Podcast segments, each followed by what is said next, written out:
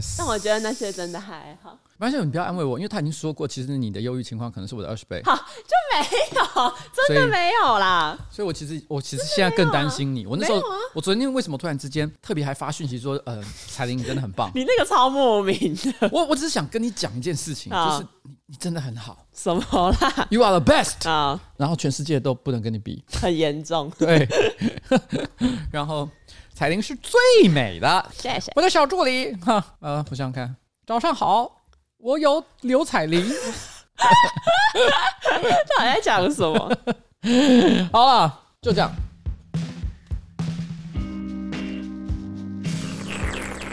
很吵啦，在干嘛？我在喝水。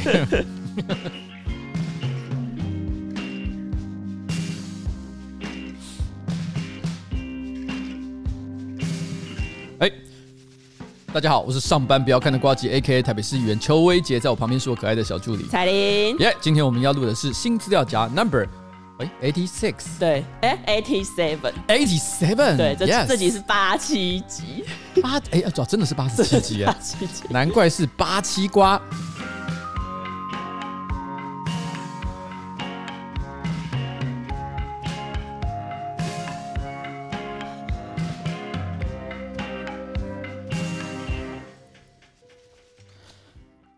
哎、欸，我们这一集是不是没有刊物啊？没有啊，没有了，对不对？嗯。哎、欸，我们没有没有犯错。呃，我看到的部分都没有犯错，真的假的？嗯。哇，那就没有观众可以抱怨我，我的道歉缺乏诚意哦。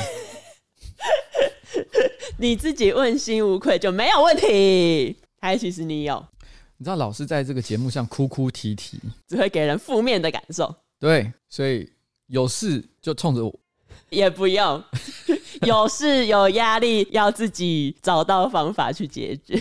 对。对，好，就这样。哎，他一直在吵啊，宝，小宝子，小宝子，你过来，小宝子，小宝子来，小宝子来，你一起录音。宝过来，我给你一支麦克风，我给你一支麦克风，你过来念夜配。啊，他走过来了，他这么可爱，我天哪，我完了完了，我我要射精，好可怕，小咩，太可爱了。其实我我必须要说，宝宝真的很可爱的一个点就是，虽然我每天能够分配给他时间非常少，嗯，甚至于说不要分配给他，分配给上班不要看办公室的时间也非常少，可能一天只有两三个小时，顶多了，甚至有时候还更少，一完全没办法进来，因为都在忙议会的事情，嗯，但是只要我有来，他就会坐在我旁边睡觉，没错，很可爱。哦，好贴心，你看，小女儿，人生还是有温暖。好，OK，OK。那既然没有刊物的话，所以我们下一个单元是什么？我们要进到一个史上最优惠的单元。什么？史上最优惠？史上最优惠？史上最优惠？到底什么东西史上最优惠？KKBOX 家庭方案史上最优惠，三人成家每月一九九元，六人成家每月两百四十元，揪满六人一个月才四十块钱哦。没有错，本次的干爹就是音乐串流品牌 KKBOX。这一次 KKBOX 为了感谢我这个长期爱用的老同学，听众只要点选资讯栏的专属链接，直接订阅家庭方案，再加码首三个月免费哦哦！给想要试看看 KKBOX 的同学们，这方案连干爹本人都说史上最优惠啊！但你是长期爱用者吗？哎，我说老实话，嗯，我应该使用了超过十年以上的历史。那很久哎、欸，很久。虽然随着后来，因为串流平台哈真的越来越多，嗯，当然有的时候时间不是完全奉献给他，嗯，但是我曾经是他的订阅用户非常长的一段时间.因为的确他的收集的这个音乐呢非常的丰富之外，提供的服务也非常的多元，嗯，尤其 KKBOX 算是台湾最早期的合法版权音乐串流公司，嗯，在音乐串流平台开始大混战之前啊，如果你真的想要听，譬如说呃收集非常丰富而且是符合版权规范的这种华语歌曲的话，你只有一个选择就是 KKBOX。哦，所以当时我记得好像一个月一百多块钱的订费，当然是直接就给他定下去，嗯、完全不客气。哎，十年前其实那时候音乐串流服务还没有很流行吧？我觉得 KKBOX 出来的时间点算是相当早，在他之前，台湾大部分的人可能都是在一些盗版平台上，或者是一些 呃，那不能叫串流平台，那应该说它算是一种非法下载的软体，对，然后收集音乐，那时候应该叫什么？驴子、骡子，Foxy。哦，Foxy 可能也是，嗯、也是差不多那个时候，还有一些更早的软体。嗯，那通常是下载完之后，用另外一个非常经典的这个音乐播放软体，叫做 Win AMP。我知道，我知道，就是那个 Windows 内建的音乐播放器。屁啦，啊，不是吗？没有 Windows 内建的，因为太难用，所以大家通常对不起，微软不是故意的。啊，但是大，因为它大家都觉得它不够好用，嗯，所以呢，都会另外下载一个第三方所开发的免费软体，叫 WinAMP，它还可以做很多的外挂，嗯，然后加强它的功能。哦，所以当时的这个使用方式就是先下载盗版，嗯，然后呢放到 WinAMP 里面，然后收集起来，然后呢再慢慢听。但是后来出现了像这样，只要一个月付一个固定的非常小的金额，九十九块还是一百四十九块，其实我有点忘记了，反正你只要付一点点钱，然后你就可以无限听到宝。当时真的是非常棒。OK，所以说只要从我们 Podcast 的资讯栏点进去订阅家庭方案的话，不管你是三个人还是六个人，里面每个人都是前三个月免费。而且你可能会觉得 KKBOX 是台湾公司，所以它的歌呢会以华语歌曲为主，但其实日韩歌曲的数量呢相对其他平台也是更丰富的哈。所以我有的时候都会在里面找日文歌，而且所有的歌都有副歌词哦。哎、欸，我有研究过它的那个歌词的功能很酷，因为它好像你可以选你喜欢的歌词，然后分享到 IG 限动，这超适合拿来装逼装文青的。哎、欸，没错，对，还可以把你的歌词重组哈，是一个可以拿来玩藏头诗的好东西。哎、欸，你知道讲到这个，我后来就去找了一下，有哪一些华语歌有疑似有藏头诗，哎、欸，真的有啊？没有，我觉得这个很瞎，因为我就找到呃，有人说周杰伦的《白色风车》，他的歌词是藏头诗，然后他的歌词就是说。甜甜的海水，复杂的眼泪，真实的感觉，梦境般遥远。田馥甄，对，就是反正那篇文章应该是有内容农场，就是瞎掰的。他就说什么哦，周杰伦跟田馥甄又传暧昧，所以他在歌词里面唱了这个头给人家。Oh my god！但重点是这一段歌词其实根本歌词不是摆在一起的，就是他他其实拼拼凑凑，然后把它拼成好像就是是是这一个组合，但其实不是啊。反正如果有人想用歌词告白的话，可以用 KKBOX 的一键分享功能。对，但不要传什么奇怪的歌。比如说吹喇叭之类的这种，就不要乱传给别人。我好像就想传这种歌，这就是我要的东西。这就是你要的。好了，这一次我们也要谢谢我们的干爹 KKBOX 提供我们这么优惠的方案。还没订阅的可以赶快订阅，先买再揪人也是 OK 的哦。瓜吉专属首三个月免费优惠，直到四月三十号，赶快去资讯栏的专属链接加入 KKBOX 家庭方案吧。我们谢谢 KKBOX。好了，接下来上周星座运势。我讲到上周星座运势是巨蟹座，巨蟹座呢，上周呢担任社群警察的角色。谁是社群警察？我要讲的是 Elon Musk。哦，你是说他买了 Twitter 的，好像？八趴还九趴的这个股票吗？就上周有这件事，可是不是这一个，因为他上周其实发了很多跟 Twitter 有关的推，他有一个推文就是说他整理出那个 Twitter 追随者人数前十名的人，全球前十名，然后他就说呢，前十名里面泰勒斯的账号已经三个月没有任何贴文了，然后小贾斯汀呢一整年只有一次贴文，他就说推特是不是快死了？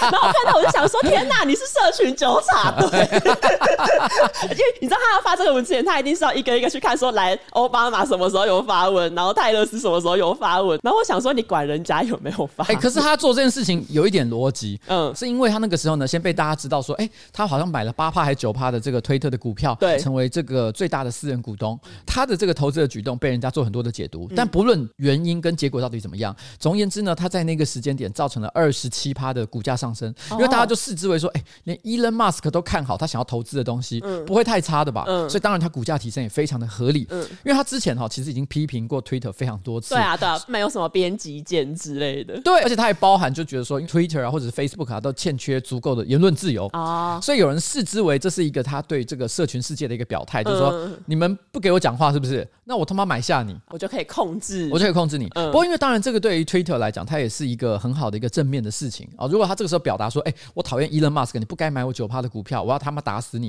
其实对 Twitter 来讲不是很聪明啊，所以他主动说你可以来加入我们的董事会，然后一起。呢，成为决策公司未来方针的重要成员，双赢双赢，对，是一个双赢的状况。所以在那个时间点，他如果突然之间提出说，哎，这个 Twitter 前十大的用户，嗯，居然都已经没在发文了，哎，这公司是不是有问题？所以显然就可以视之为说，他作为一个未来的董事，他可能对于这个公司的经营方针呢，他准备要出招了啊。哎，可是他后来有拒绝了，但具体来讲，其实这个细节哈，我没有去那么深入的了解，我大概目前只知道这个状况而已。OK，我们只知道一件事，他对社群平台。他对 Twitter，嗯，哦，其实都非常的关注，显然是想做点事情啊。对好，OK，大概这样子。好，就是这样。好，那接下来换我了哈。摩羯座，你会在不知不觉的情况下就被人家臭，好像很多人都蛮使用这个叙述，甚至你可能也是用这个叙述。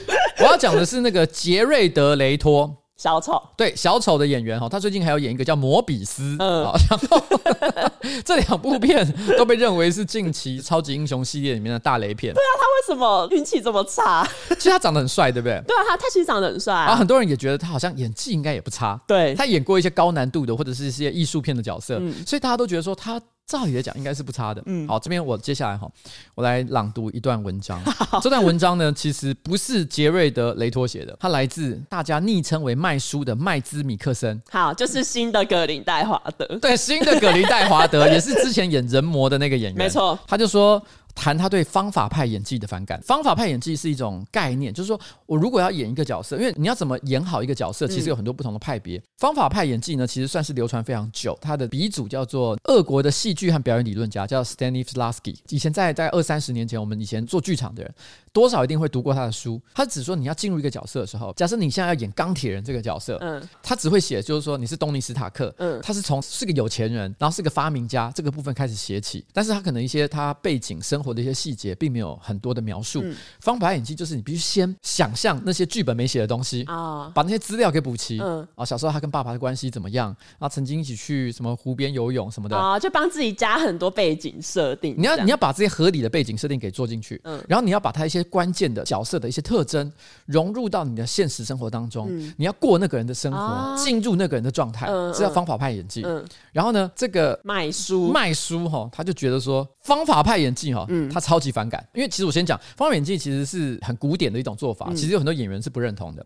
他说，如果你演到的是一部烂片呢，你会觉得因此得到什么称赞吗？我要对于你拍这部烂片从头到尾都没有脱离角色感到佩服吗？你从一开始就应该脱离这个角色，因为这个角色根本不是个很烂的东西嘛。他说，假如你要演一个连环杀手的话，嗯，你该做什么？难道你要花两年时间去体验 什么叫做连环杀手这件事情吗？嗯，因为方法派已经真的会做这件事情。他这件事情其实有点像在讲自己，因为他演过人魔的影集，所以他一直说他演人魔影集的时候演的就是一个连环杀手，他是个杀人犯，他难道要为了去深入这个角色？而开始去去真的去真的杀人来吃，对，把人煮来吃，不然的话，我难道不能演吗？而好莱坞呢，有一个非常有名的方法派演技演员，嗯。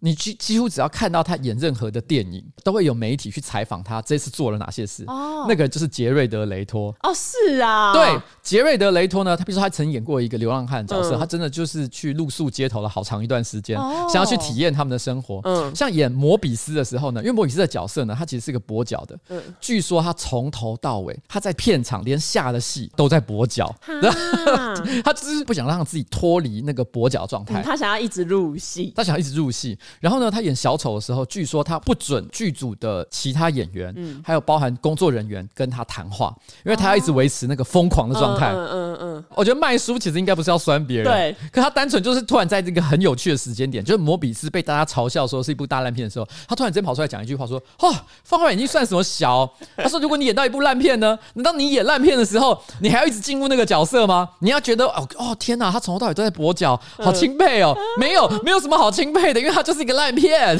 片，我如果是 Jared Leto，我会哭哎、欸！我想说，我都这样了，我都跛脚，我从头到 还要被骂。相比如说，其实有另外一个相对来讲同样是方法派演技，但是很受推崇的演员叫丹尼尔戴路易斯。我不知道你有没有听过啦？他演林肯对不对？他好像有演林肯，嗯、就是还是叫什么？我的左脚，他也是方法派演技的专家。麦叔就有提到他，他说虽然大家都觉得丹尼尔戴路易斯很棒，但他的棒跟方法派演技是没有关系的。哦，哎、欸，麦叔话中有话。就是你会觉得到底在讲谁？可以直接说出来。我我是觉得还好啊，我觉得他未必在真的在嘴特定的个人。嗯，可是我觉得他单纯就是想要表达，其实演员不一定要靠这种方法去演出。OK，就这样。好，然后接下来呢，上个礼拜呢，有一些网友有给我们一些回馈，就比如说有一个网友他说他是来自一天八小时要刷四次以上厕所的超商店员。他说呢，其实不是每一间店的店长都愿意提供卫生纸，因为那个是门市自己的支出，尤其是很多人呢都会偷卫生纸以及酱包这种看起来免费的小东西。哎、欸，其实我大学的时候，我还有蛮多朋友会去便利商店拿免费的酱包 啊。我自己不会，因为我不爱吃那一些酱。但不过我觉得这有点像是贫穷大学生的求生指南哦，就他们要各省一点，省一点这样。对对对，有点这样的做法。可是哈，这个东西有时候会造成一种现象，因为当你觉得这东西是免费的时候，你不会珍惜它，嗯、所以搞不好你要了一堆，你自己用不到，嗯、然后你放了一年，然后发现哎过期了，全部一起整包丢掉。呃，无意之间造成浪费。那他说呢，很多人都会偷这些酱包，看起来免费的小东西，久而久之呢，这种。亏损呢，其实是很大的，所以有一些店长会故意不订卫生纸跟各种酱包。希望我们节目可以帮忙呼吁一下大家，如果去便利商店上完厕所的话，可以买一点东西。然后如果把厕所弄脏的话，请自己清干净，谢谢。好，我觉得这个说法呢，也是我们对于便利商店的经营实况有点不够了解了。没错，我们本来以为说这是一个服务业的基本道德，结果不是。其实原来不是这个样子，欸。对，这不是理所当然，这不是理所当然。好，OK, okay。然后下一位网友呢，他说：“嗨，瓜吉彩铃，我想说，排气管被塞地瓜才是真的很难搞，因为你很难发现它，而且它通常呢会被推到最里面，而且还会塞得紧紧的。为什么我会知道呢？因为我的父亲就是汽车维修厂的厂长，他讲过蛮多案例的。至于为什么要用私讯而不公开留言呢？是怕说万一有心人看到会模仿，单纯只是分享一下。啊，对，那你跟你分享出来了，我分享出来。” 我想请大家不要做这件事情啊！真的不要啦！哎，可是我说真的，你你想到说在排气孔里面塞地瓜这件事情，嗯，就让我想到，其实我们时不时也会分享一些在肛门里面塞东西的事情。哪里有一样啊？你会把一些不该塞进去的东西塞到满满的。因为我今天才看到一则新闻，我本来想要把它贴给你，可是我心里想算了，不要讲一些脏的东西。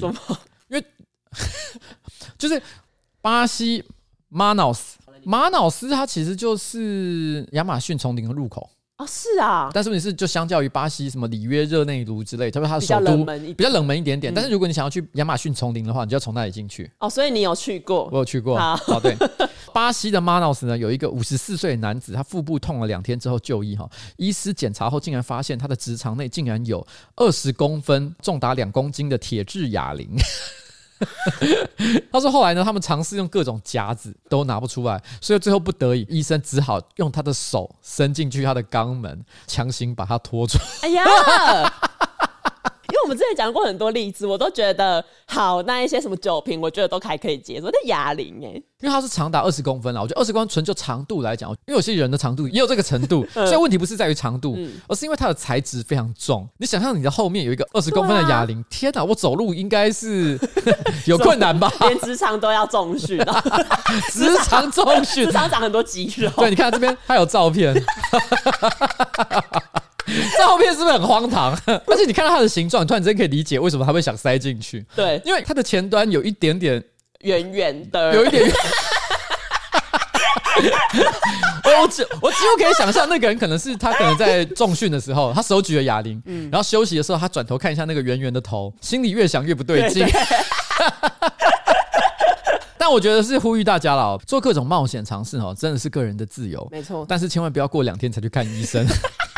以免铸下不可挽回的大错。对，好了，就这样哈。OK，那进入我们本周第一则新闻。上海电视台呢，他在三月三十一号播出的英文新闻报道里面，他居然呢把浦西这个地名的英文地名翻成 Pussy。这个上海的浦西哈，叫做 P U X I，但是他把它拼成 P U S S Y。而且就有人说，可能是 AI 自动侦测那个字幕，AI 听到浦西，然后它可能就自动翻译成 Pussy。呃，这个我觉得是有一点微牵强了哈，因为通常来讲，他前面都讲的是呃华语、汉语、中文的话哈，对，那理论上来讲，他后面都会把它视之为是中文的一部分，没错，所以我觉得他看起来是真的有点怪异。然后为什么是三月三十一号特别讲到浦西的新闻？我猜多少是因为跟上海封城有关啊？没错，我看了一下这个新闻的截图，浦西封城嘛，然后它英文就是写 The Lockdown of Pussy。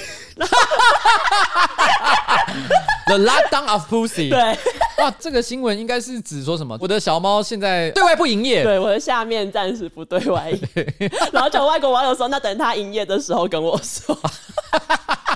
而且，因为还有一句，他就说 “Everyone in Pussy will be tested for the coronavirus”，然后他就说 “Everyone in the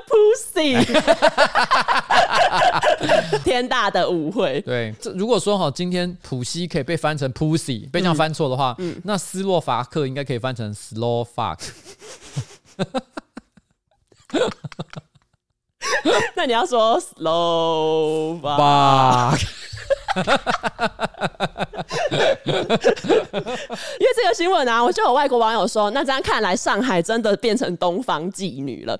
因为开始我不知道什么意思，后来我去查一下东方妓女。你你有听过东方妓女？其实我不知道，东方妓女它的英文叫做 Horror of the Orient，它是黑色洛城的续作。哦，对，然后它就是哦，黑色洛城是一款游乐器上的一个冒险游戏。嗯，为什么叫黑色洛城？是因为它的英文原名叫 L A Noir，Noir 是法文，嗯，那个黑色电影的 Noir，N O I R，嗯，然后这个拼法是这样，可是它的念法要用这个法国发音叫 Noir，Noir。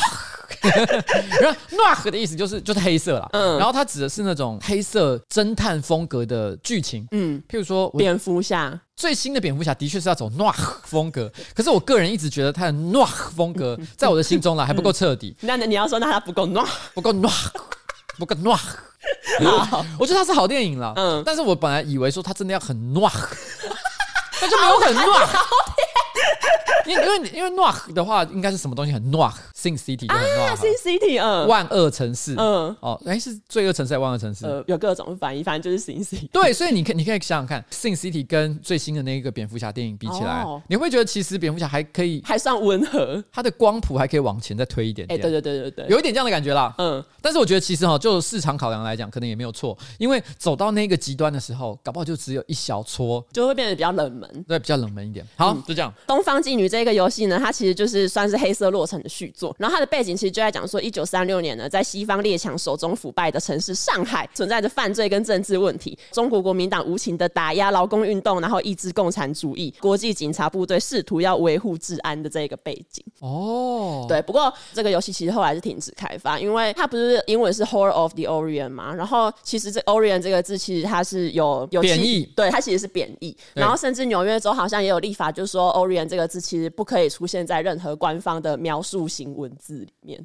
因为你刚刚讲的时候，我其实就有感觉到这应该会出事。嗯，因为 L.A. Noire 这个游戏我有听过，可是你刚刚讲的这个 Horror of Orient 我完全没听过。对啊，然后所以我当时心里就想说，哎，那应该是出了点什么问题吧？因为这个字不管是 Horror 还是 Orient，听起来都像有毛病。可是我我必须要说，这个游戏公司哦，它取这个名字，我个人觉得其实这有点受到政治正确的因素的影响，就是说，因为他想要描写的是不管是中国也好，还是上海也罢，它也不是只有一个面貌。哦哦，你懂我的意思吗？嗯，而我觉得他用了这两个强烈字眼的组合，他只是想表达在某个特定的年代，就好像是一个标本一样，你把它做切片，然后呢，把那个罪恶腐败的地方给表达出来。事实上，其实我们在看很多所谓的黑暗风格的这种冷硬派侦探风格的作品里面，比如说他的呃 L.A. Noire 也好啊，或者是说可能蝙蝠侠啊，蝙蝠侠还是蝙蝠侠。其实好像都可以啊，不管蝙蝠侠、啊嗯、还是 Sin City 啊，嗯，其实它都不是写实的描写，他们所描写的一些犯罪跟暴力的现象，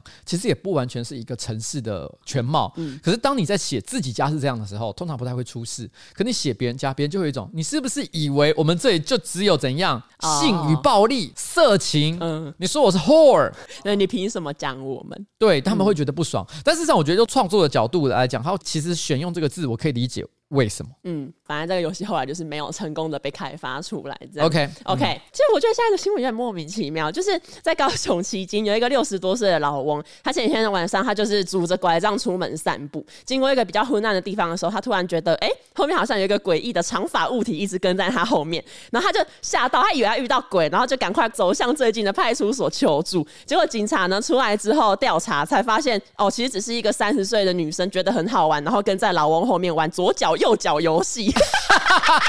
什么是左脚右脚游戏啊？应该就是什么啊？你走路的时候，然后我我在后面就是跟着你的脚步顺序走路，就是你踏左脚，我踏左脚；你踏右脚，我踏右脚。这是什么游戏？想要附到他身上去，他是一个附身啊！警察调查完之后，这个老翁知道了，他才松一口气。可是他新闻写说，这个老翁呢，忍不住也念了这个女生几句，叫她不要吓人。哦、这让我们突然间可以理解到，说不只是女孩子需要跟骚法，嗯、男人也需要跟骚法。没错，这就是跟骚法所要规范的对象嘛，对，对不对？然后同一时间，也不是只有年轻人会需要跟骚法。没错，哇，六十岁的老翁也有可能会遇到。其实蛮可怕，可是我猜这个女生哈，我用比较正面的角度去想，因为我是一个很容易受到暗示的人，嗯，因为我常常会走在路上，会进入一种发呆的状态啊，因为我在想事情，嗯，然后有时候可能有人在旁边讲话，我会像我会下意识的学他讲话。啊，你好神，你好奇怪、哦。但我突然间讲完，我就发现对方可能就哎、欸、你在干嘛？比如对方讲一句说你好奇怪哦，然后我突然间也下意识的说哦你好奇怪哦，然后对方就会转头说你啊。怎么了吗？对啊，而且如果我是对方，我就会觉得你是不是在戏虐？我通常会很尴尬，一直说对不起，对不起，对不起，然后就赶快跑走。嗯，所以我在猜这个女生也有一定的几率，她也是像我的体一样的体质。哦、我们很容易在发呆的状态下，突然之间开始跟着其他人做同样的事。哎、欸，那你们是梅丽史翠普体质？哎，那个是什么？反正就前几天梅丽史翠普的女人，她有出来说，她妈有一个坏习惯，她只要跟她妈出去的时候，比如说餐厅的服务生，如果她讲的英文有一些腔调的话，她妈就会忍不住学她讲话。哇！梅丽史翠普的方法派演技。对，然后那个时候我我记得写这一篇文的那个记者还是什么，就写说难怪梅丽史翠普可以学铁娘子学的这么像，那就是因为她生活中有这些小习惯。哎、欸，这个真的是蛮厉害的，对啊，会让人觉得蛮敬佩梅丽史翠普，因为梅丽史翠普的演技是真的大家有目共睹了，是真的做的非常好。下一则新闻呢是上个礼拜在台湾发生的大甲妈祖格斗赛。这个我真的觉得不是看影片，真的很可惜，真的哎，因为影片十分之精彩。对啊，而且我觉得就台湾最精彩的赛事，除了大甲妈祖格斗赛之外，另外一个就是立法院格斗赛。那是不是我们应该来拍一下 大甲妈祖格斗赛发生什么事呢？Round one，发生在彰化市的彰信路。OK，这个比较简单，就是公庙人员跟正头呢，疑似是因为喷辣椒水爆发肢体冲突，但。呃，很快的就被警方化解，这是一个开胃菜的开胃菜，就是说辣味的开胃菜。辣味开胃菜。Round two 呢，就是同一天晚上的彰化民生地下道，妈祖的那个轿，他本来要通过民生地下道的时候，本来就是都还很 peace 哦，结果突然呢，在现场等候的白狼张安乐穿着统促党的制服，准备要接轿，然后警察就出来喝止，他说他不可以去接轿，然后就爆发冲突，这样。Round two, fight. 现场数十名的阵头人员呢、啊，对警方叫嚣推挤，警方也不甘示弱的呢，立刻拿出了电击棒，将阵头人员呢压制在地，大声呵斥后退。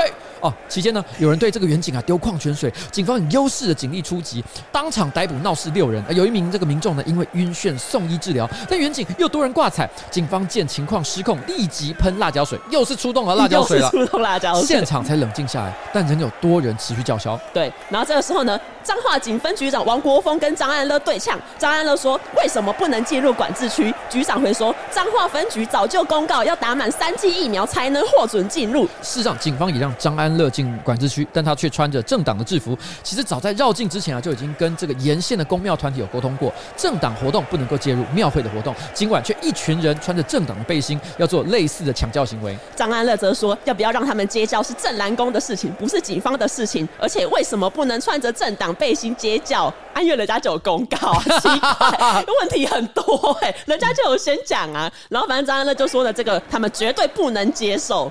张安乐事实上，我记得他后来又强调，就是说他个人其实已经有打好三剂的疫苗。嗯，可是我觉得强辩等都有这个特征，就是当警方说，哎、欸，没有打满三剂疫苗不能参加活动，还有不可以有政党的色彩。嗯，他们讲了这两点的时候，他们其实已经穿着政党的背心进去，绝对违反了第二条规则。可是他们却会坚持说，我要打三剂疫苗啊！没有人在跟你讲这个。对，你要两个条件都吻合。他们就很生气，说我他妈就打三剂疫苗了，我为什么不能去？所以我个人一向是觉得白狼同处党这群人在台湾闹事，让人非常看不顺眼。没错，所以我觉得呢，讨厌白狼的人，我相信也都跟我一样，非常的支持安乐死，对吧？我也是支持安乐死的，我也支持安乐死。哎，其实我说真的哈，两年前疫情爆发之前，其实台湾就有发现很多的公庙啊，开始密切的与中国的一些政治或者是资金啊有往来。嗯，所以那时候有很多政治学者都会担心中国的一些政治力量会透过金援啊，或者是一些文化交流的方式，然后去影响到台湾基层的宗教信仰，进而对台湾的一些社会文化造成一些负面的作用。嗯，可是这两年因为疫情的关系哦，中国跟台湾之间的交流开始大幅的缩小呃减少，所以其实就会发现，哎，公庙这种跟中国有关的活动呢，其实这两年几乎是少了非常非常的多。我今天才正好在跟七五二研究社同事聊这个话题。嗯，疫情的缺点虽然很多，但至少好像短期内我们遏制了这个中国不断的入侵台湾宗教信仰的状况。哦，结果没想到他们的代理人就是张安乐呢，仍然持续的继续在搞事。看看今年中国国庆，张安乐会不会继续在台北车站办中共庆生大会？你有种就来，我一定这一次一样跑去找你，好不好？你要打满三剂疫苗再来。我那个时候应该已经打到第四剂，好不好？然后接下来进入到大甲妈格斗赛 Round Three，就是云林北港的武德宫。大甲妈祖绕境到云林北港武德宫的时候呢，有来自两支不同进香团的人马，将近两百个人。其中呢，某一方神教的彩蛋，因为被对方的鞭炮烧损，对方呢就觉得说：“哎、你这样对我们家的神明不敬。”然后两边就爆发冲突，然后打成一片。后来呢，警察赶到之后，就用人墙把两方隔开。可是因为进香团就人太多了嘛，然后大家又都很激动，所以就还是有一些零星的冲突。然后是一直到有一辆警车 冲进现场，火爆的场面才退烧。但是这一段打斗呢，其实在网络上其实有爆红，因为打架的民众正好一边穿黄色的背心，嗯，一边穿的是浅蓝色的背心。时代力量跟民众党一边穿的是浅蓝色，然后一边穿的是黄色，颜色正好跟一边跟民众党一样，另外一边跟时代力量一样。所以那个时候台湾迷因粉专，还有一些其他台湾一些可能跟政治啊或者是一些搞笑比较有关的粉专呢，都有把这个影片贴出来。当时就说民众党跟时代力量大打出手。然后我其实我说这种，因为大家只要一看现场这个画面，嗯，我们就会知道说这绝对不可能是民众党和时代力量，所以大家都知道这是搞笑。嗯，可我当时还有看到民众党的网红啊，一个什么什么圈圈药师的，他气到直接在那边说：“哎，这个一定要提告。”因为他觉得哈，这个就是散播虚假讯息、混淆视听。可我心想说，谁会搞错啊？对啊，你一讲，反而大家更觉得说，你看你是怎样，身上有屎，是不是？哦，欲盖弥彰，欲盖弥彰，没有。可是因为他们的颜色，两面颜色真的太刚好了。我还记得那时候，我台台湾民意嘛，我看一下他写的，他就写说，民众党与时代力量呢大打出手，争夺台湾第三大政党的那个位置。然后我还记得，好像那个时候民众党不知道是谁，还有在下面留言说，我们已经是第二大政党。嗯。没有啦，因为他意思是说，在在民调上，可能某些民调会认为他们已经超越这个国民党啊。好，但这不重要。对，这不重要，这不重要。好，但但是我觉得不管是怎么样啦，反正简单来说，这就是一个荒唐的新闻。没错，这个新闻之后还有更荒唐的，就是因为刚刚不是说他们打一打，然后有一辆警车冲进现场，然后大家才开始静止下来嘛。结果呢，因为那时候现场的警察就以为说，哦，那台警车应该是自己人开的吧？可是呢，就突然有一个不认识的便衣男子就从警车上下来，那个男的一下车就破口大骂其中一方，然后就是被一名神教队的人拉走，大家才惊觉说：“哎、欸，他不是警察、欸。”然后大家就超级傻眼，连警察都傻眼吧？对啊，警车为什么可以这样被开走？台湾对于地方的宗教信仰一直保持非常尊重的态度。嗯，如果今天在一般的现实生活当中，我相信你不敢想象有一个一般的市民，嗯，突然之间就把停在路边的警察车给开走，对啊，还大摇大摆的离开，这样是 Sin City 的剧情，这不是台湾会发生的，这个是脏话乱。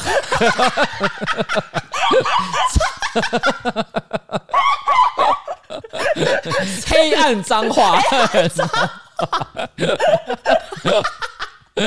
可是当下据说好像警察也是你看我我看你，没有人知道该做什么。对啊，因为毕竟是个宗教活动，他们也是尊重地方宗教信仰的存在。所以如果在这里哈，不是有什么特别强烈的理由，然后突然间进行将人逮捕的话，感觉上好像也会制造很大的争端。对，所以大家就开始有一种哎哎哎，然后呢，刚是发生了什么事情？对，然后人就不知道跑哪里去了。而且还有一个很有趣的点，就是他们在一个宫庙前大打出手的地方，刚好是武德宫，所以有人就开玩笑，这里是年轻人不讲武德。功 真的哎，他 这里就是对。我跟你说，有人在武德宫前面偷开车，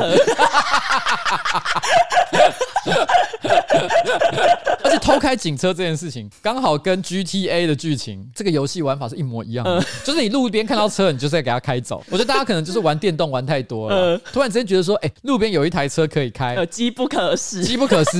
哎，因为我觉得警察一般来讲，他可能要办案，他可能开到这个现场，警车停在路边，钥匙也不一定有拔，他可能就觉得说，因为谁会去敢偷开警车啊？对。对啊，结果有，结果有。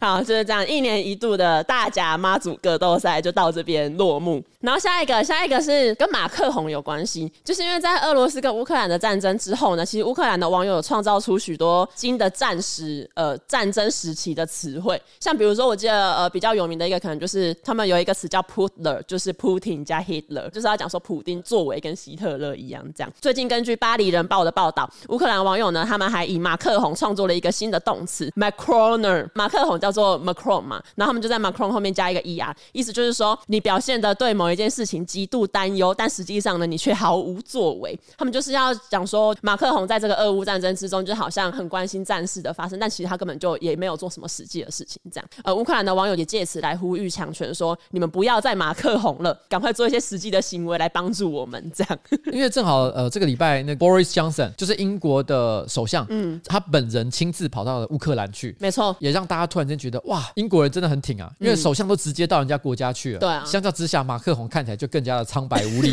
所以更加 Macroner Macroner。但是呢，就是因为法国最近不是举办了总统大选嘛，他们刚结束他们首轮投票，马克宏跟右派的领导人雷鹏是领先的，可是法国电视台报道说，其实两个人比起来，乌克兰的民意其实还是比较偏好马克宏，因为雷鹏的那个立场比较亲俄。但其实讲到这个俄乌战争快要爆发的时候，就是还没有正式爆发之前，马克龙其实不是有曾经就是跟普丁热线很多次嘛？嗯，就是我看他们好像热线了十几次，始终是没有成功的阻止乌俄战争。我相信马克龙其实还是蛮有诚意的，因为不然的话他不会打这十几通电话。所以与其说马克龙呢 不愿意帮忙，嗯、我觉得我更宁可说是普丁难以理喻。哦，对啊，难以理喻分 什么啦？啊，反正乌克兰的网友还是希望法国可以采取更多的行动，然后给予更多的军事援助，给予俄罗斯更多的制裁。这样，这让我想到一件事情。当我们讲到说马克宏，我们是觉得说表达很多的忧心，但是事实上毫无作为这件事情。嗯、那我觉得，其实，在台湾呢，也有一个词可以拿来做类似的用法，什么？就是梧桐耳。梧桐耳是什么？梧桐耳就是说，你知道吗？因为中国一天到晚都说我要武统台湾，啊、武统。他武统台湾呢，已经讲了，我想想看，三四十年以上的历史。嗯，然后每一次呢，都讲的一副就是这个乌云密布，战争即将要开打的那种感觉。嗯，但是实际上从来都没有打过。哦，所以我就想跟他们讲说，别再梧桐耳，别再梧桐耳，好不好？不准中文加英文。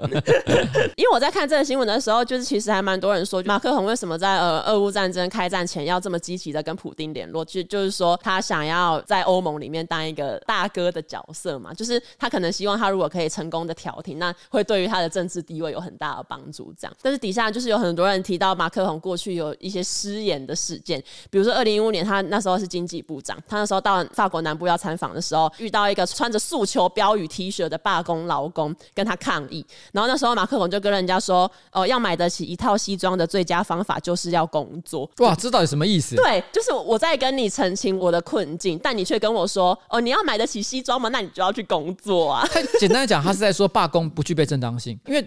通常大部分劳工运动呢，不外乎就是改善他们的工作环境啊，改善他们的福利待遇啊，嗯、希望有更好的薪水啊。譬如说，可能这个工厂给他们薪水太低了，所以他们觉得他们要集体罢工，嗯、争取更好的福利。嗯、但是问题是呢，这个时候他就跟他们讲说：“哎、欸，你嫌你的福利不好是不是？你就去工作啊，对啊，你做更多工作，嗯，哦，你就会赚更多钱，没错，啊，你就会穿得起西装，没错，还在那边搞罢工。我看这就是你们哦 生活这么不顺遂的原因。对，讲这句话就跟说：哎、欸，你肚子饿，你为什么不吃蛋糕？”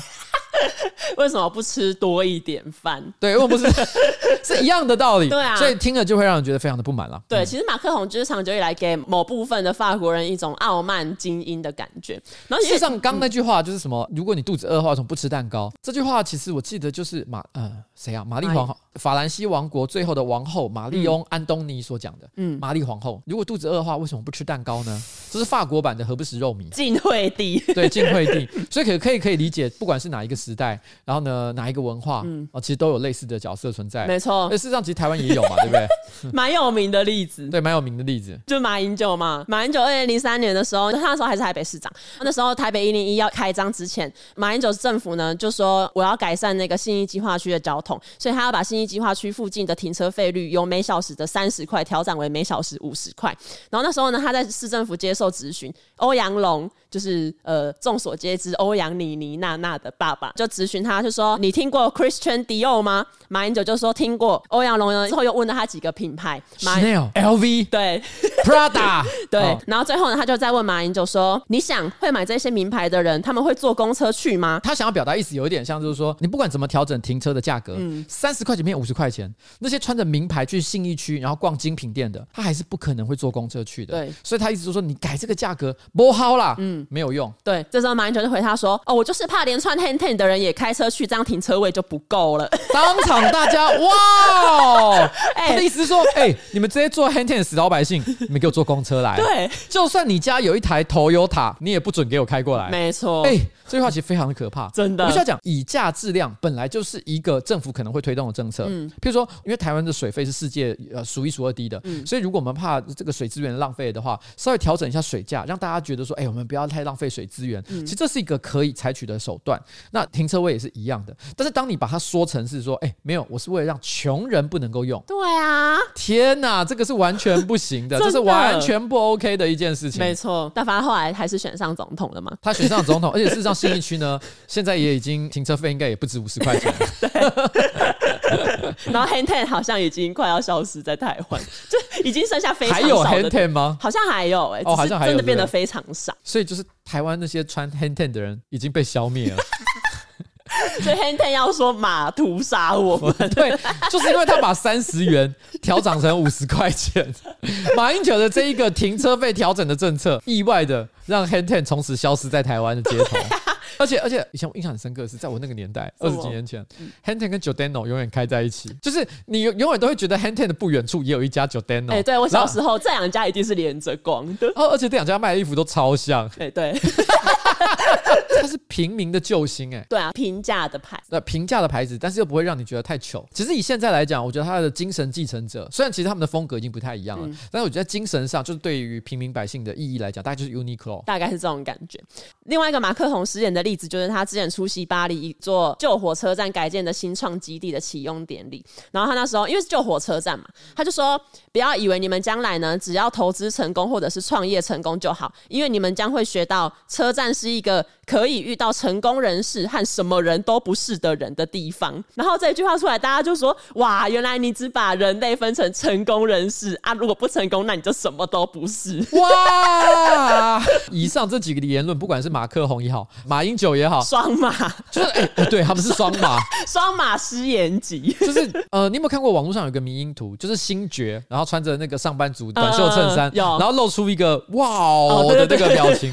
就是有一种你怎么敢讲这种话？对，就是你在想什么？对，你在想什么？而且因为其实马克宏呢，在政治光谱上来讲，其实相较于刚刚他的右派竞争对手来讲，他可能是偏左的。嗯，就偏左的政治家呢，居然对于平民百姓的生活呢，欠缺同理。对啊，会让人有一种就是啊，那你到底 你你凭什么代表我们的这种感觉？对啊，是没错。其实讲到马克宏，去年六月吧，马克宏有发生一个意外，就是他在呃法国东南部的一个小镇视察的时候，然后那时候因为旁边有很多热情。的民众嘛，他就有点像是哦，要靠近那一些民众来，就是听他们讲什么这样。然后这时候就有一个民众，他就直接赏他巴掌，然后这个画面就是当晚就是立刻传遍了整个 Twitter。这个男的叫塔雷尔，塔雷尔呢，他就在法庭上说：“我觉得马克宏呢，就是体现了我们的国家正在衰败。就算我现在要求马克宏要跟我决斗，我猜他也不敢。”突然在法庭上开枪，马克宏是真的，我觉得应该不敢啦，因为这个法律上应该没有允许决斗这件事情。对啊，以前比较早的时代，几百年前了，的确在欧洲呢有所谓的贵族决斗的法规。哦，就像沙丘里面那样。对，你知道以以前呃，因为现在有些搞笑片偶尔还会拿这个来。搞笑，嗯，你知道在以前那种中古世纪什么的，嗯、你知道贵族决斗他们是做什么吗？什么？以前那些贵族，哎、欸，应该是十七、十八世纪吧，差不多。他们手上都会戴着白手套，因为他们是贵族，他们打扮都雍容华贵，嗯、他们会把他们的白手套脱下来，嗯，然后丢到对方的身上。嗯这个就是表示我要跟你决斗哦，是啊，很优雅的一个表现方式哦。然后接下来可能他们的仆人，他们就会拿非常精致的小盘子，嗯，然后拿各拿一把手枪，拿到他们的旁边，或是拿他们的武器啊，嗯、直接进行决斗。哦，是啊，对 对，这是以前那个时候的搞法。你不得不讲说哈，马克宏哦，他真的是之所以被打这个巴掌，是为什么？是因为他真的太敢讲一些别人不敢讲的话，他太敢讲了。对啊，他真的太敢了。马克宏太敢讲，马克宏敢。马克宏敢，马英九也敢。好，那今天的新闻就到这边。好了，我们今天这个礼拜就这样子啊。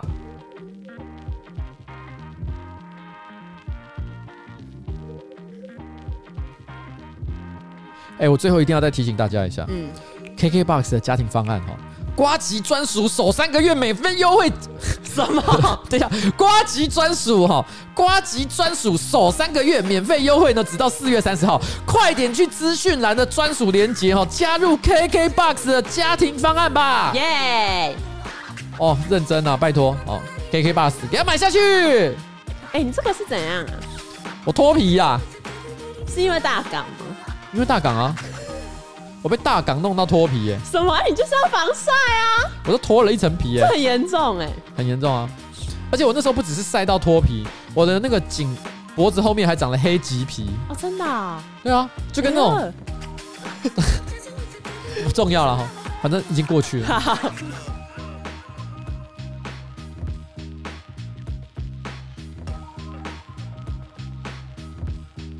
好啦，KK Bus 还有瓜吉彩铃跟你说拜拜，拜拜。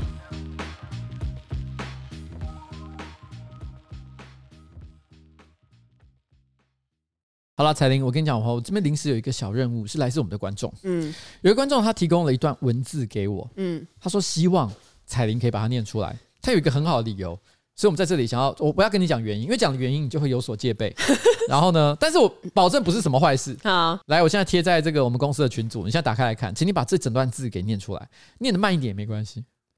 深深的深有深深的深，深深的深补深深的深是深深的深读深深的深，还是深深的深补深深的深是深深深还是深深深什么啊？那其实你念的还不错啦。我觉得你基本上大部分应该都是对的，没有问太大的问题。是吗？原原因是什么？你知道吗？嗯，因为有一个观众他留下了这个言，他说：“我发现彩铃对于生生生呃生生跟生跟生分呃呃生跟生哎生生跟生生跟生生生跟生生跟生，你 在干嘛？我到底在念什么？生跟生生跟生，对啊，我这样应该没念错。对啊，呃。因为他说他发现彩铃对声跟声分不太出来，他的发音，他觉得你的发音是有问题的，所以他说，请你可以叫彩铃做一下这个挑战吗？好呀，好什么？我本来以为你会立刻显露出你的弱点，可是没想到，可能是因为我特别叫你念，所以你就念得非常的顺畅。哦，有可能吧。所以看起来彩铃呢是没有这个问题的，所以这位网友你可能多虑了啊。彩铃她是知道这些东西正确的念法的，没关系啦，把我当成台妹也可以。台妹没有什么不好，台妹没有什么不好。对，我爱台妹，台妹爱我，我们爱这个错。哎、欸，对我来说，林志玲算什么？对，啊，好，就这样，好，拜。